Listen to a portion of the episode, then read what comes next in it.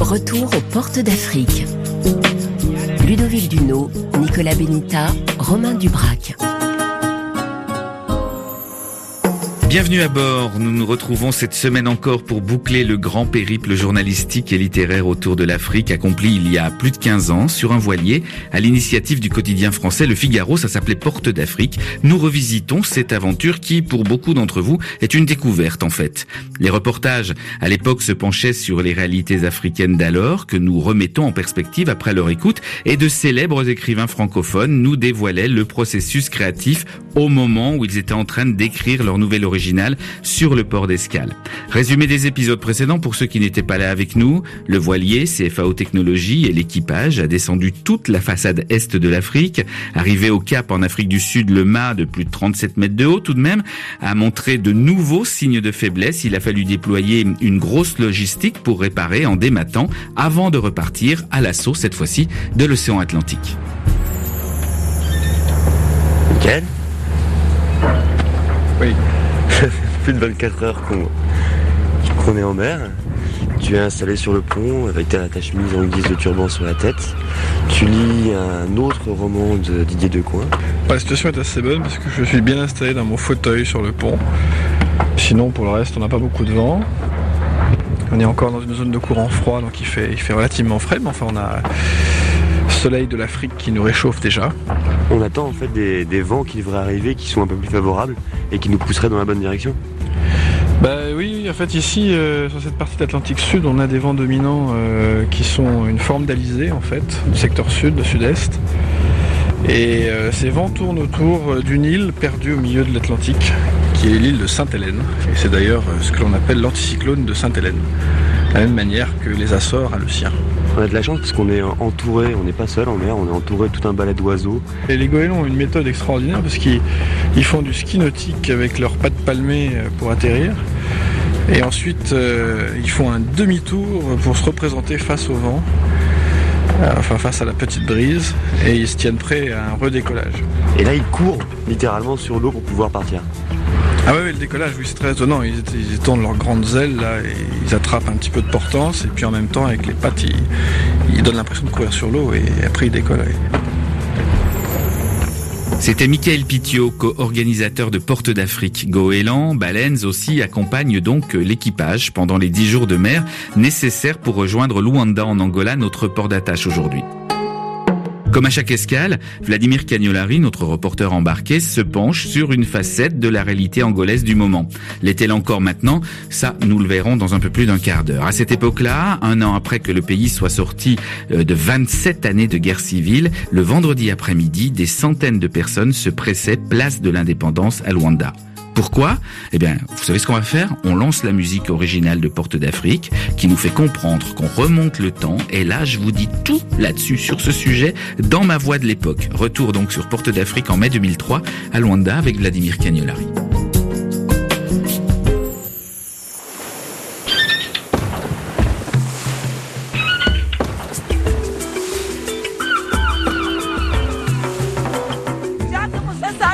Casa. Se a parceira, faz favor, faz favor, meu filho, venha só. Venha só, meu filho, faz favor, venha só. Qu'est-ce qu'elle dit? Je pense que si vous pouvez l'aider, quoi. Donc elle est en train de demander, euh, s'il vous plaît, euh, euh, qu'essayez de me retrouver euh, mon fils. Il connaît la maison, la maison là où il a laissé, là où il a laissé sa mère. Jusqu'à aujourd'hui, sa mère est encore là. Donc elle n'a pas changé, elle n'a pas déménagé. Donc s'il si, entendait qu'il essaie de revenir. C'est la même maison. Place de l'indépendance à Luanda le vendredi après-midi. Une équipe de télévision enregistre l'émission Nation Courage. Le programme fête son premier anniversaire ce mois-ci et c'est sûrement le plus grand succès du pays. Et ce n'est pas un programme ordinaire car il touche un des premiers problèmes angolais, la question des déplacés. À cause de 27 années d'une guerre civile sanglante et très traumatisante, il y aurait dans le pays quelques 4 millions de personnes déplacées. Les familles sont éclatées et tout le monde se cherche. On cherche des nouvelles de ses proches et on tente d'en donner aussi. En plus, ce n'est pas simple de circuler dans un des pays du monde les plus touchés par les mines. Le cœur rempli d'un cocktail d'espoir et d'angoisse, les Angolais sont lancés donc dans la grande affaire nationale des recherches de disparus.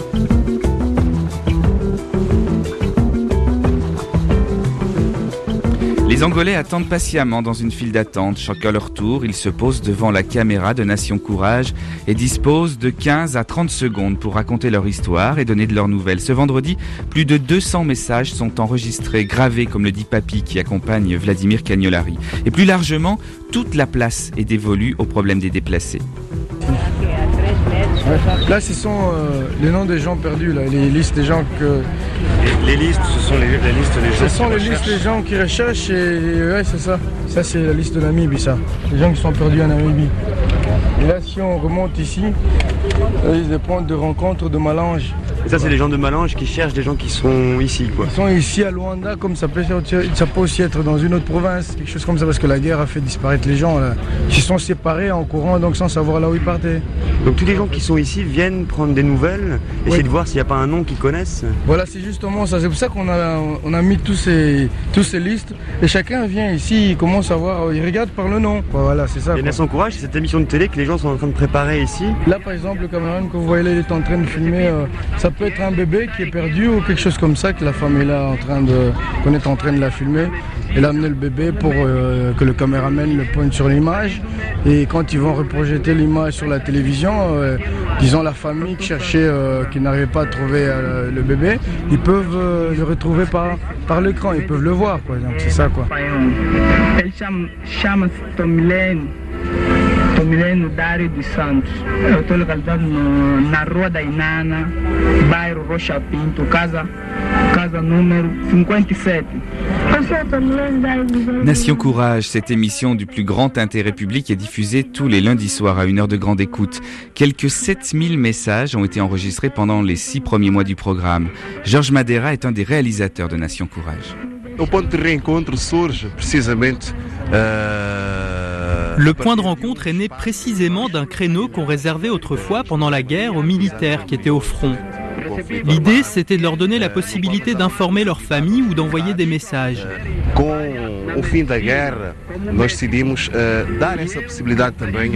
À la fin de la guerre, on a décidé de donner cette possibilité également aux civils. Aujourd'hui, le pays est ouvert et on peut circuler librement. De nombreuses personnes sont à la recherche d'un parent disparu. En fait, ça concerne tout le pays et du coup, cette rubrique qui était avant uniquement limitée aux militaires est devenue un véritable point de rencontre. Grâce aux caméras de Nation Courage, mais aussi grâce au soutien de la Croix-Rouge et au ministère des Affaires sociales, on se retrouve tous les vendredis pour enregistrer des messages et ensuite les diffuser.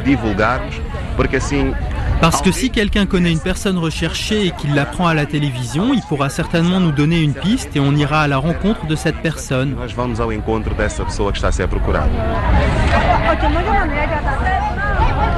Entre les spots lançant sur les ondes les noms des personnes recherchées, on peut voir des images de retrouvailles. Plus d'une centaine de personnes ont déjà été réunies grâce à l'émission. Et sur place, le vendredi, des écrans de télé diffusent également les témoignages enregistrés à Luanda ou dans d'autres villes du pays. Quand ils ne cherchent pas à passer à la télévision, les personnes présentes place de l'indépendance scrutent des listes sur lesquelles sont inscrits des centaines et des centaines de noms.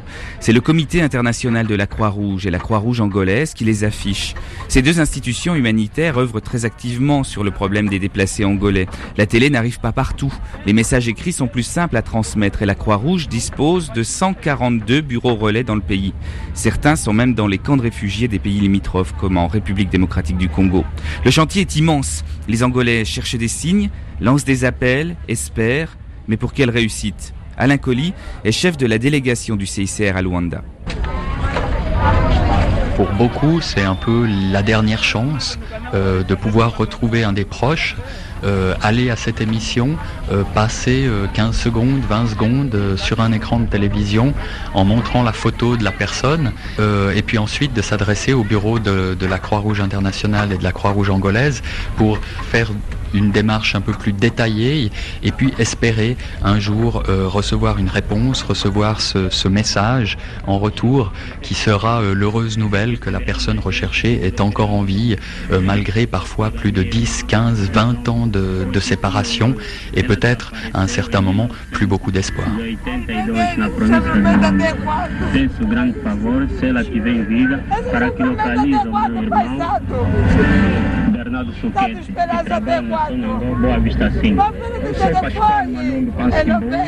Il est en train de dire euh, jusqu'à quand que je vais attendre?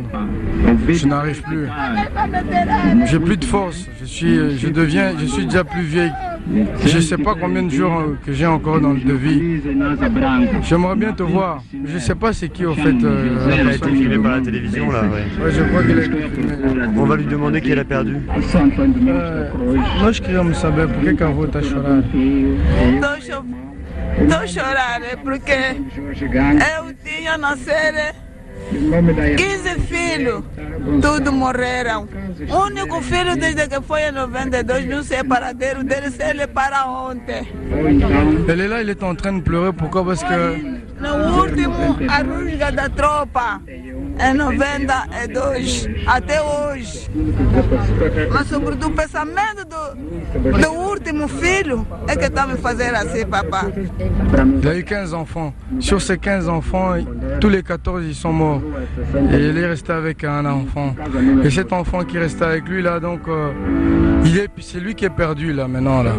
Donc c'est pour ça qu'elle pleure parce qu'elle a déjà perdu 14. Il n'en reste plus qu'un. Et ce un là, il a disparu.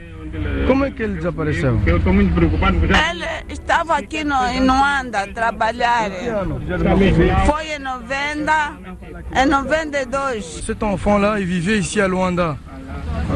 En 92, il a fermé ses bagages.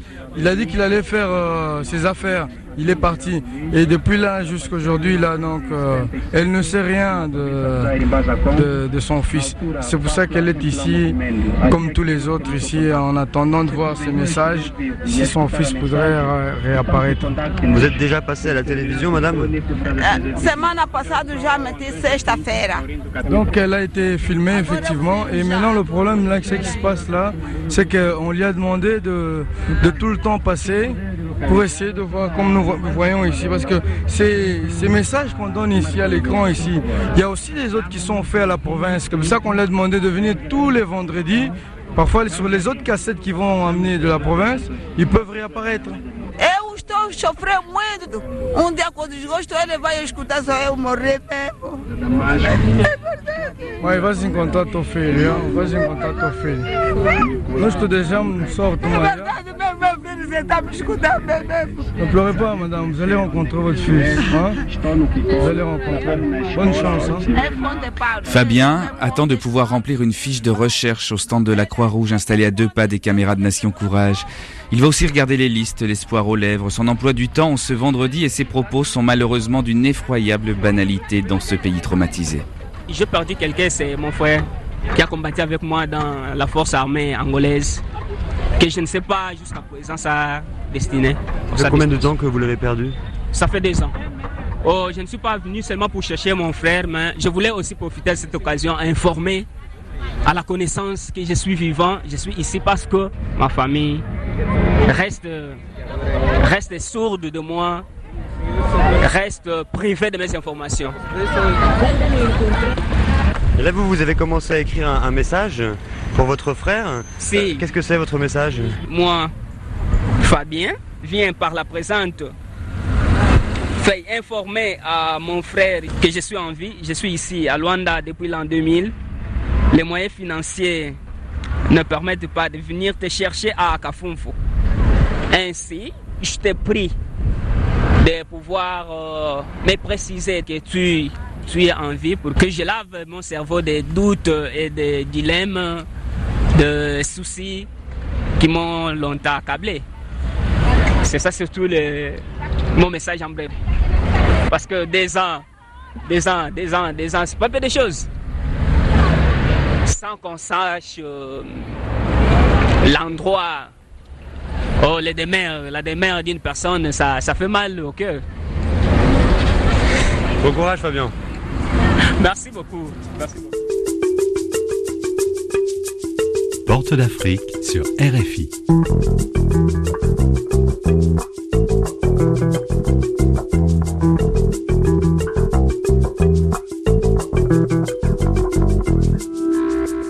À Luanda, en Angola, la guerre civile pendant 27 ans a séparé les familles. Les kidnappings d'enfants pour en faire des soldats, les fuites paniques des civils pour échapper aux pillages, aux armes, aux exactions en tout genre, ont donné le temps de la vie angolaise bien trop longtemps. Des millions de personnes ont été déplacées. Et autour de ce problème, la Croix-Rouge se penche entre autres activement sur le cas des mineurs. Avec Vladimir Cagnolari, nous voilà maintenant dans un orphelinat de Luanda. Madalena a 9 ans. Elle a été retrouvée au cœur du pays où sa mère l'avait perdue il y a plus de 18 mois. Roger du CICR vient la chercher pour la ramener à la maison.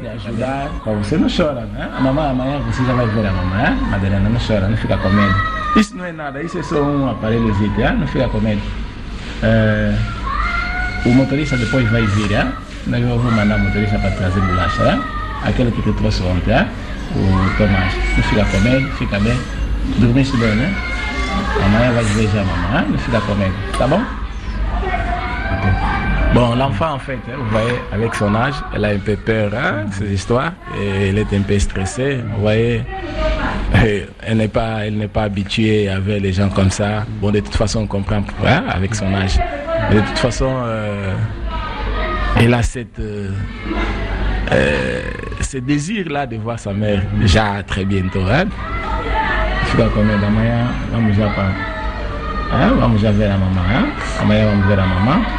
Depois no?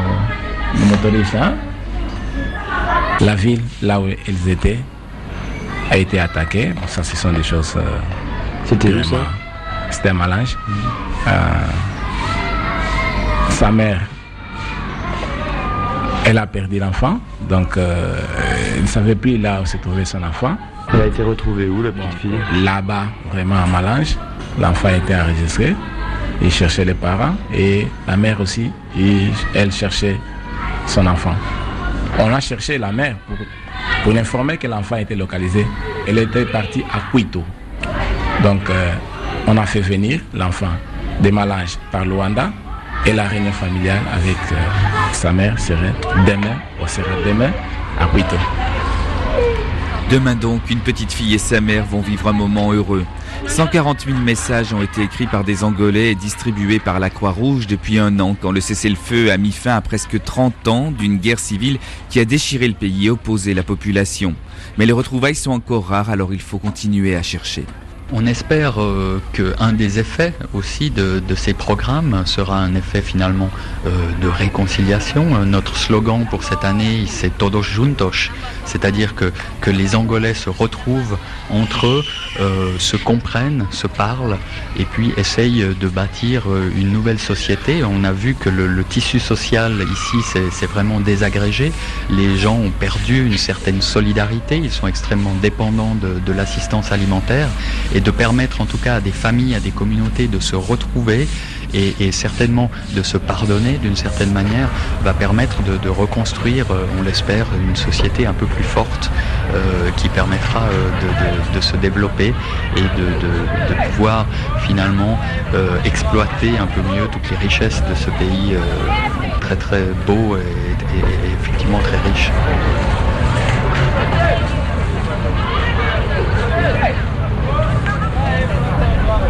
Bon, c'est vrai que les, réunifications, ça n'est pas souvent, pas toujours aussi simple qu'on croit.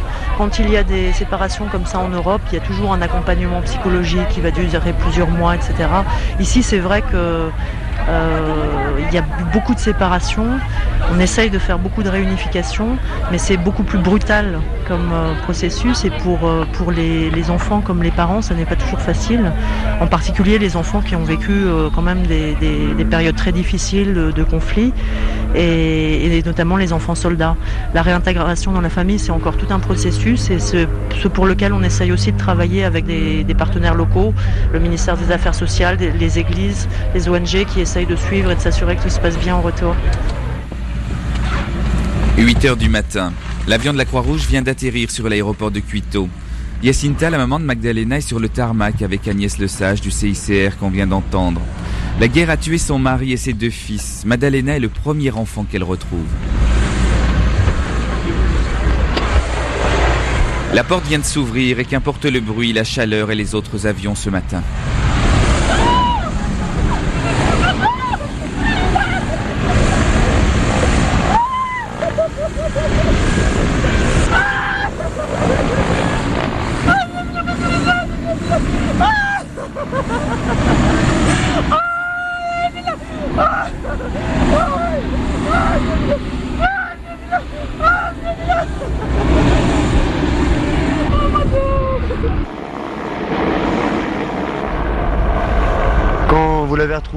Serré fort dans vos bras et vous répétiez sans cesse quelque chose. Qu'est-ce que vous disiez É, eu estava a dizer porque assim ela, quando ela saiu de casa, e foi a primeira criança, deixou as outras crianças estavam em casa. Assim que eu vi, é, ela vai perguntar das irmãs, e as, as, que morreram, o pai faleceu, as duas, os outros não aparecem. Ela quando eu vi, logo começou a lagrimar, o que é que vou dizer na miúda, com as outras desaparecidas. Comme Mado est la première euh, qui était disparue, euh, elle ne sait pas que les deux autres, ses deux autres frères et sœurs sont disparus également. Elle ne sait pas que deux autres de ses frères et sœurs sont décédés. Et elle ne sait pas que son père est mort. Et donc, euh, je me demandais qu'est-ce que je vais lui dire, comment je vais lui dire tout ça. Et qu'est-ce que vous lui disiez, vous? As tuas irmãs vamos encontrar onde? Encontrar suas irmãs vamos encontrar onde? Je disais simplement Mado, Mado, quand on va retrouver tes frères et sœurs, euh, et toi tu étais où ma, ma fille, ma fille Qu'est-ce que vous allez faire euh, aujourd'hui avec Mado. Euh, Je vais danser toute la journée. C'est pas la peine de parler. Retour aux portes d'Afrique avec Ludovic Duno. Retour de nos jours en, en, 2020 avec toi, Miguel Martins. On va se tutoyer car c'est ce qu'on fait euh, tous les jours dans notre relation de travail. On va pas être hypocrite là-dessus. Volontiers, allons-y. Tu es le chef du service lusophone de RFI, le service qui produit journaux et magazines en portugais pour les pays lusophones africains, euh, le Cap-Vert, la Guinée-Bissau, Sao Tomé et Principe, le Mozambique et l'Angola, donc notre escale aujourd'hui. Et c'est toi qui nous apporte le regard d'une personne qui connaît bien justement euh, le pays que nous visitons ce jour. Alors l'émission Nation Courage, elle, elle n'existe plus. Non, elle s'est arrêtée peu après le, le reportage. Euh, D'ailleurs, il faut dire que c'était un, une émission insérée dans un programme un peu plus large qui était diffusé par la télévision publique d'Angola, la chaîne publique, produit par une maison de, de, de, production angolaise qui, elle, existe toujours. Et dans un premier temps, il y avait un format très différent de celui euh, que vous avez pu voir en 2003, à savoir que lorsque l'Angola était en guerre, donc il y a eu 40 années de guerre, euh, d'abord une guerre de libération, puis euh, deux guerres civiles importantes qui se sont donc arrêtées en, en 2002, donc euh, un an euh, juste avant le début du reportage. Dans un premier temps, c'était un moyen accordé aux militaires qui étaient dispatchés à travers le pays pour qu'ils puissent rassurer leurs familles qui n'avaient pas de nouvelles euh, du front, savoir où ils étaient, comment ils allaient. Et ensuite, euh, on a décidé de changer de cap et en effet de cibler les civils, eux, n'ayant pas de nouvelles de leurs proches, puissent éventuellement, euh, voilà, jeter une bouteille à la mer, essayer de trouver euh, une trace euh, des nouvelles de, de, leur famille, de leurs amis. C'est comme ça que euh, ça a commencé, donc Nation Courage, et cette rubrique qui s'appelait Point de rencontre. Donc ça, c'était à Luanda, au centre de Luanda. Oui. Et ça s'est assez vite terminé après notre passage. Oui, d'autant plus qu'ensuite, euh, voilà, l'Angola sortait de la guerre civile. Il y avait tout à reconstruire. Donc on a voulu passer sur un autre format. Donc euh, il y a eu une autre émission qui s'est greffée, l'Angola en mouvement, où il était vraiment question de rebâtir un pays, euh, voilà, qui essayait de de, de rejaillir de, de, quatre décennies de, de guerre. Et euh, donc c'était plutôt un volet économique. Donc cet, cet aspect-là de la recherche, de la quête de, de proches, oui, a, a, très vite été abandonné. Oui. Mais est-ce que c'est toujours un, un, sujet angolais? Est-ce qu'il y a toujours une quête de proches qu'on n'a toujours pas retrouvé Complètement. Et donc la Croix-Rouge euh, y joue un rôle prépondérant, ainsi que le ministère de l'Action et de la réinsertion sociale, qui s'est beaucoup illustré aussi pour ce qui est du déminage, parce qu'il y a aussi des, des pans entiers du territoire qui restent encore à, à déminer. Et Aujourd'hui, on est en 2020 et, et, donc voilà, les réseaux sociaux font que euh, il y a nombre de, de, pages dédiées, notamment sur Facebook, donc euh, des sites euh, de pages qui s'appellent "Personnes disparues en Angola" ou tout simplement "Disparues en Angola". Et, c'est surtout par ce biais que désormais les personnes essaient de retrouver des proches.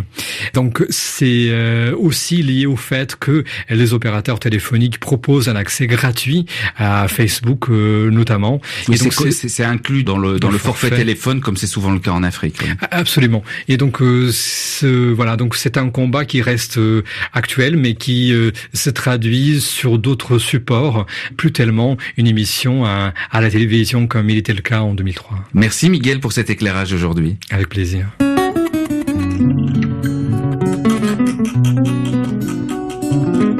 Une escale en Angola se décline forcément en musique avec bonga, non? Pai do pai do teu cota, ora cota.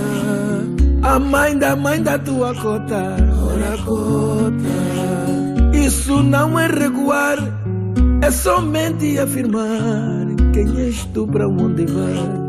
Ora cota, cota chegou menequeno, ora cota. Tenho um recado para te dar, ora cota uma mão que te amparou, uma luz que se acendeu no caminho que escolheu. Ora cota, vem saber, vem se informar. Ora cota, não precisas que indivar. Ora cota, os caminhos que passei, tudo aquilo que eu ouvi e aquilo que não falei. Ora cota não despreze essa matriz, ora cota. Me conserva, por favor, ora cota. Não te esqueça da raiz, seja lá quem você for. Não agrava minha dor, ora cota. Ora cota.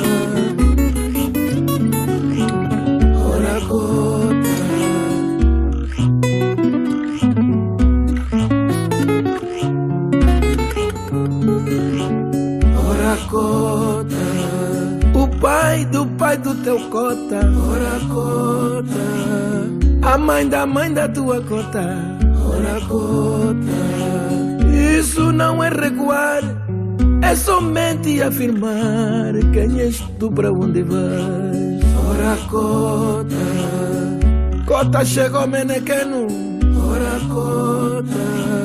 Tenho um recado para te dar, ora cota mão que te amparou, uma luz que se acendeu no caminho que escolheu.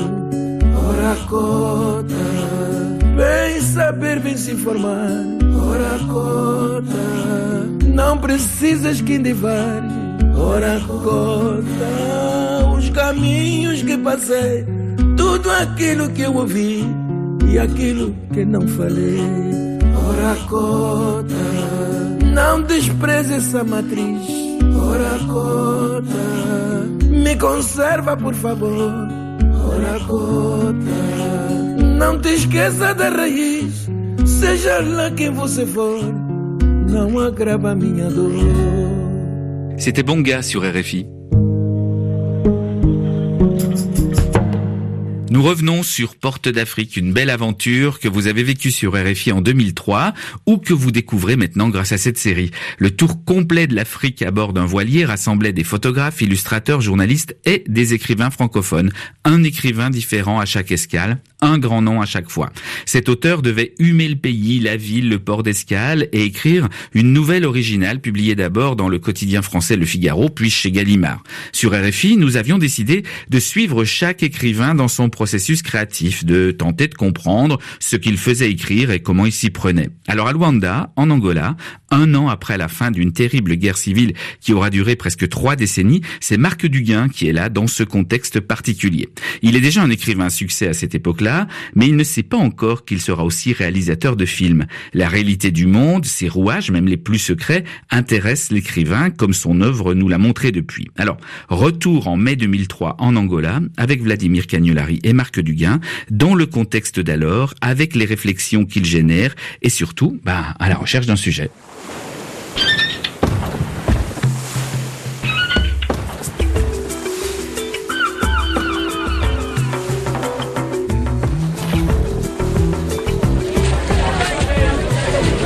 c'est une image, c'est une personne, c'est une histoire, ça peut être euh, c'est ça qui est assez magique dans l'écriture, c'est que le, départ d'une histoire, c'est toujours euh, quelque chose d'inattendu et d'improbable. C'est ce que disait William Boyd, il disait il n'y a, rien de plus consternant qu'un écrivain qui voyage en pensant qu'il va lui arriver quelque chose. Sauf si on fait du journalisme, là on est beaucoup plus près de l'écriture journalistique, mais si on est dans l'écriture euh, romanesque, mais c'est pas grave, c'est suffisant. Il suffit de, il suffit de rencontrer. Euh, c'est pas un livre qu'on écrit, c'est une histoire, sur une petite histoire sur une ville à un moment donné. donc il faut. Et qui sait Mais qui sait Ouais, on est là pour ça. Marc Duguin, c'est l'auteur de La Chambre des officiers. Ce premier roman, publié en 1998, a été couvert de prix et a même été adapté au cinéma par François Dupéron. L'histoire raconte le destin et l'amitié de trois hommes terriblement marqués par la guerre de 14-18. Ce conflit horrible les a défigurés, littéralement. Depuis, Marc Duguin, 46 ans, a écrit deux autres livres, La campagne anglaise et Heureux comme Dieu en France. La guerre et ses échos intimes sont des thèmes qu'il affectionne particulièrement. Alors l'Angola, c'est sûr, va lui parler. Pays, ancienne colonie portugaise, s'est entre-déchiré entre 1975 et l'an dernier. D'un côté, un pouvoir en place proche du bloc communiste et de l'autre, l'UNITA, un mouvement rebelle soutenu par l'Afrique du Sud et les États-Unis. Aujourd'hui, le pays est en paix et tente de se reconstruire. Marc Duguin est donc à Luanda pendant cinq jours. Après une première immersion dans la vie locale au cœur d'un marché, l'ambiance se radicalise. Un Français vivant en Angola l'emmène voir sœur Gertrude, une Italienne. Elle vit dans un bidonville de Luanda où elle aide les habitants à s'en sortir. Bon dia.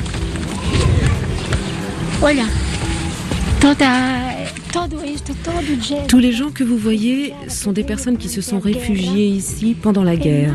Ils sont plus d'un million, il y a des familles et on ne peut pas les compter. Et tous ces gens vivent sans eau, sans électricité, sans dispensaire. Che facevano? c'est proprio, ils sont venus quand tous ces réfugiés Ultimamente. Ultimamente. Nel 92 qui non c'era quasi nessuno. Il n'y avait personne ici en 92, c'est vraiment ces dernières années que ça s'est fait ça. È tutto illegale, non è mm, urbanizzato. Il dit que c'est que des, des emplacements euh, sauvages. Ouais. sauvages ouais. Questo si chiama Bairro Paraíso. Quartier Paradis. Paradiso. Ça s'appelle comme ça. Quartier Paradis. Mm. Ici, là, c'est bien trouvé. Paradiso.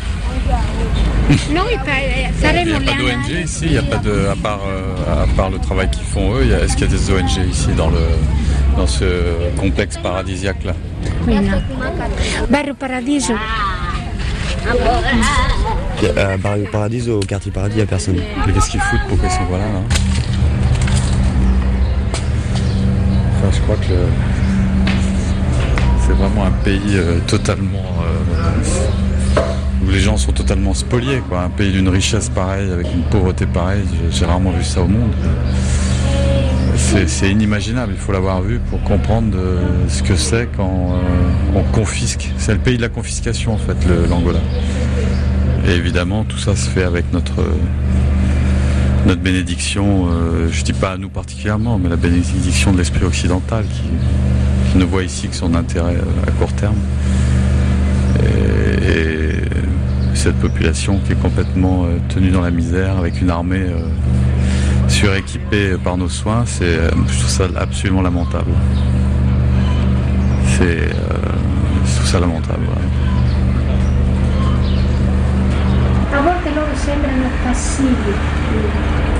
Parfois, on a l'impression qu'ils sont passifs par rapport à la. Mais ils ont une dignité euh, à eux. C'est quoi cette dignité à eux Io ho visto i bambini. Moi, j'ai vu des enfants. una volta più di 30 bambini in un attacco della, dell'UNITA, J'ai vu plus de 30 enfants dans une attaque au cours d'une attaque de l'UNITA tutti pieni di pallottole in corpo, qui étaient euh, ferite. blessés avec plein de balles dans le corps. Blessi. Seduti fuori dall'ospedale, da un, perché c'erano molti feriti da Il curare était assis devant l'hôpital parce qu'il y avait tellement de, de monde à, à soigner. e non c'era posto per, per tutti. Il n'y avait pas la place pour tout le monde. E loro hanno aspettato tutto un giorno fuori dall'ospedale con le ferite e il piombo in corpo. Et ils ont attendu toute une journée comme ça assis devant l'hôpital avec euh, leurs blessures euh, garnies, bourrées de plomb. Sen, di- sen dire niente, Sans rien dire. Sen piangere. Sans pleurer.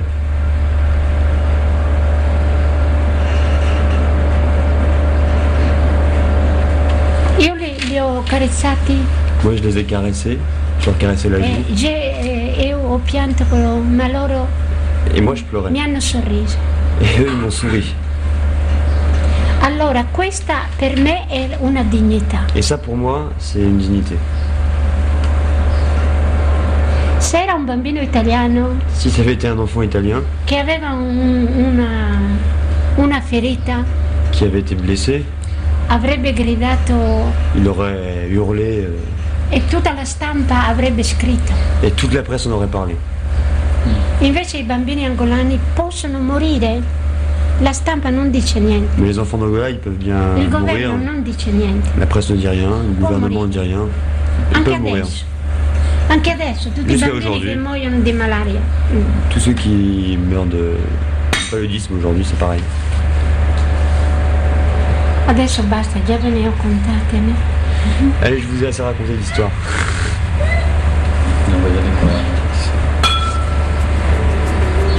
Lo, pre- lo facciamo un altro caffè?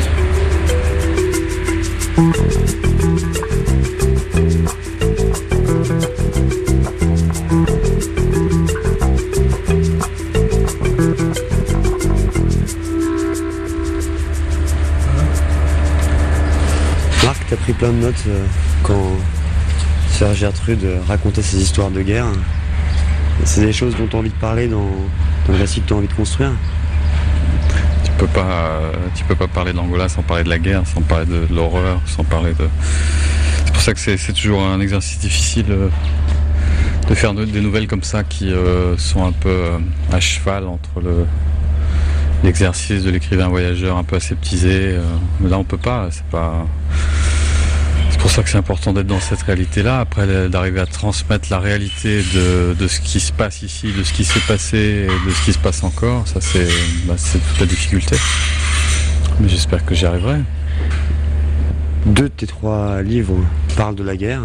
Pourquoi c'est quelque chose qui, qui t'inspire autant? Il n'y a aucune négation de l'humanité aussi forte que la guerre. Il n'y a pas d'exemple euh, de choses plus négatives que l'humanité est faite. Donc c'est pour ça que ça m'obsède. Ça m'obsède parce que j'ai vu euh, depuis mon enfance le, résultat de ce qu'est la guerre à travers ma famille, à, tra- à travers mon grand-père qui était défiguré, à travers euh, ses amis, euh, parce que je vivais au milieu de ça quand j'étais gosse moi. C'est peut-être pour ça c'est de là que c'est venu et c'est vrai que ça fait référence à des choses tellement monstrueuses au fond de l'humanité que c'est assez désespérant et je me rends compte qu'écrire là-dessus ça change pas grand-chose. C'est ça la difficulté quand on écrit, c'est, qu'après les gens lisent ça de Paris euh, dans le 7e ou je sais pas, enfin dans leur fauteuil confortablement et on est tous comme ça quand nous on, on lit des articles euh, sur l'horreur de- des guerres d'Afrique. Bon, on voit ça, on est plus ou moins touché mais, mais avec une distance quand même. Et quand on est en plein milieu, comme ici, cet endroit, avec cette, euh, cette femme absolument inouïe qui, qui a traversé toute cette guerre avec un courage, euh, qui a quand même une guerre qui a duré 30 ans, quoi. Enfin, c'est, quelque chose de.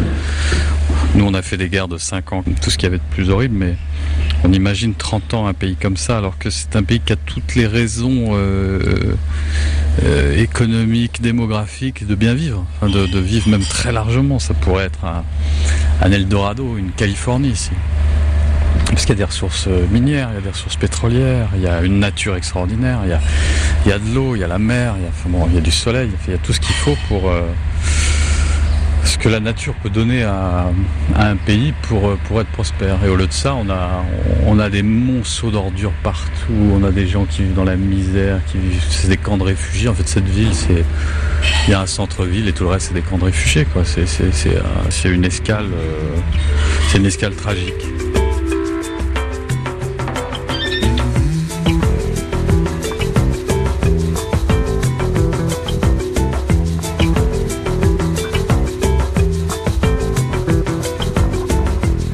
Marc Duguin, l'auteur de La Chambre des officiers, est à Luanda, capitale de l'Angola, pour écrire une nouvelle originale. Elle s'appelle Saudade angolaise.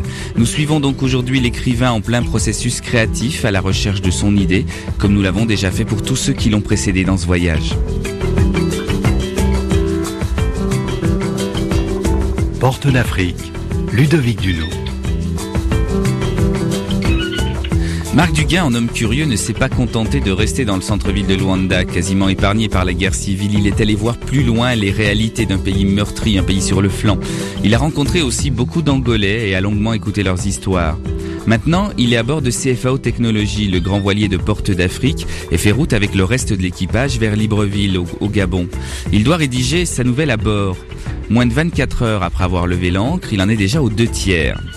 Dans la nuit, les traves du bateau font l'océan en passant entre les plateformes pétrolières offshore de la région. Elles crachent vers le ciel leurs flammes agressives et en se réveillant vers 2h30 du matin pour prendre son quart, Vladimir Cagnolari découvre Marc Duguin en train de fermer le couvercle de son ordinateur.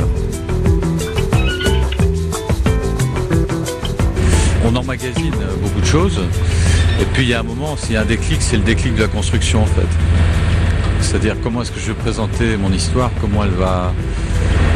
Euh, je veux dire, quand on, ressent des choses aussi fortes dans un contexte comme ça, on peut restituer une narration euh, très agressive, très, très dure, très...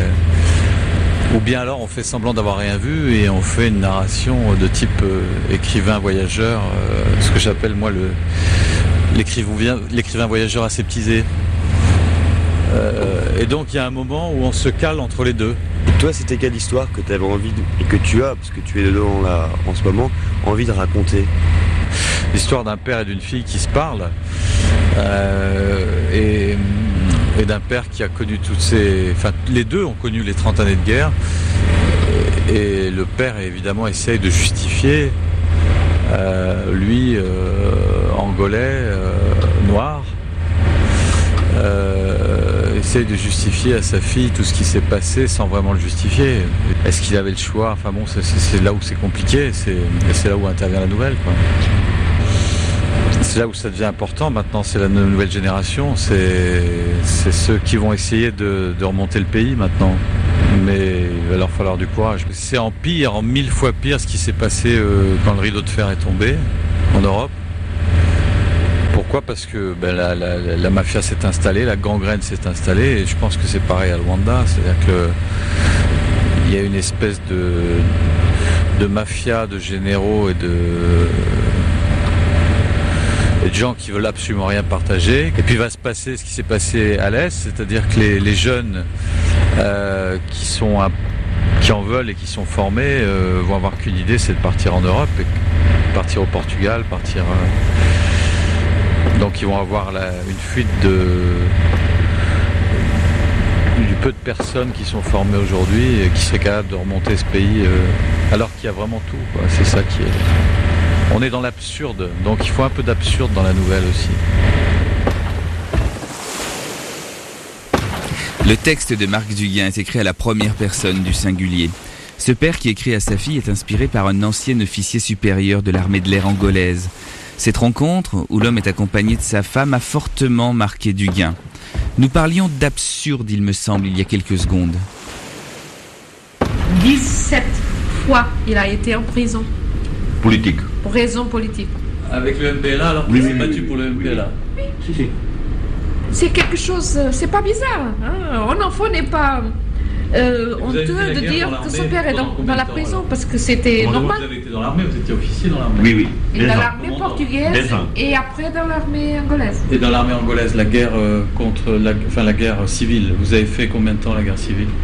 J'ai fait 8 ans dans la guerre civile. Une fois, c'était parce que dans une, une, une réunion de l'état-major, il a dit, parce que c'était la la conversation à ce temps-là, c'était la conversation, c'était les slogans politiques, c'était euh, parler contre le colonialisme et le, euh, les bourgeois, la bourgeoisie. Et il parlait des bourgeoisies et tout le monde parlait euh, contre les bourgeois. Et mon mari a dit, mais vous avez, vous parlez contre la bourgeoisie, c'est vrai. Les Portugais qui sont allés ont laissé le pays avec des, problèmes, ils étaient des bourgeois. Mais maintenant, nous avons une bourgeoisie euh, qui est incapable. Il est, la bourgeoisie qui est partie était une bourgeoisie capable. Mm. À la fin de, du meeting, ils ont demandé l'arme. il est en prison pendant deux années. Deux ans? Oui, deux ans. À cause d'une phrase comme ça. Sa maman est allée savoir pourquoi ils ont mis en prison sa maman. C'est vrai, simplement quelques heures, elle est allée en prison parce qu'elle est allée demander pourquoi mon fils est en prison.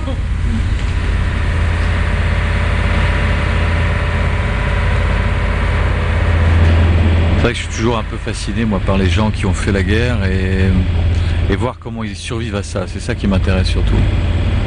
Et là, tu as vu, euh, comme moi, puisque tu as participé à l'interview, euh, tu as vu un, type qui a gardé un sens de l'humour, euh, en même temps extrêmement drôle, mais en même temps triste, cynique, un peu très angoissé. Bon, j'ai appris ce matin, ce qu'il ne m'a pas dit, c'est qu'il a été obligé de commettre des massacres. Et ça, ça il ne l'a pas dit pendant l'interview, je l'ai su par une autre voix. Et là, c'est terrible. Et ces gens-là, de les regarder comme ça, de leur parler, d'écouter ce qu'ils disent, d'écouter leur silence, on apprend beaucoup sur euh, la réalité humaine et puis sur cette tragédie. On sait qu'il y a des gens qui manipulent, qui sont les... Et, en même temps, euh, tout le monde concourt à ça, euh, à sa façon, apporte son, à la fois son irresponsabilité et sa contribution. C'est comme ça que les massacres s'installent. Et c'est terrible.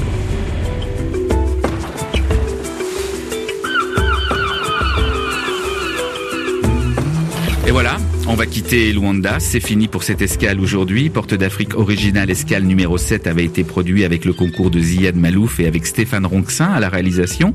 Retour aux Portes d'Afrique est conçu avec Romain Dubrac et Nicolas Benita. Moi, je vous dis à demain pour une nouvelle escale, cette fois-ci en Afrique centrale.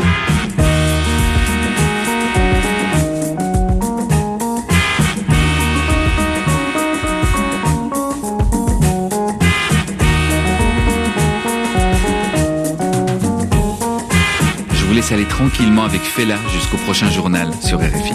If you call a woman, African woman, no go gree. She go say, she go say, I be lady yo.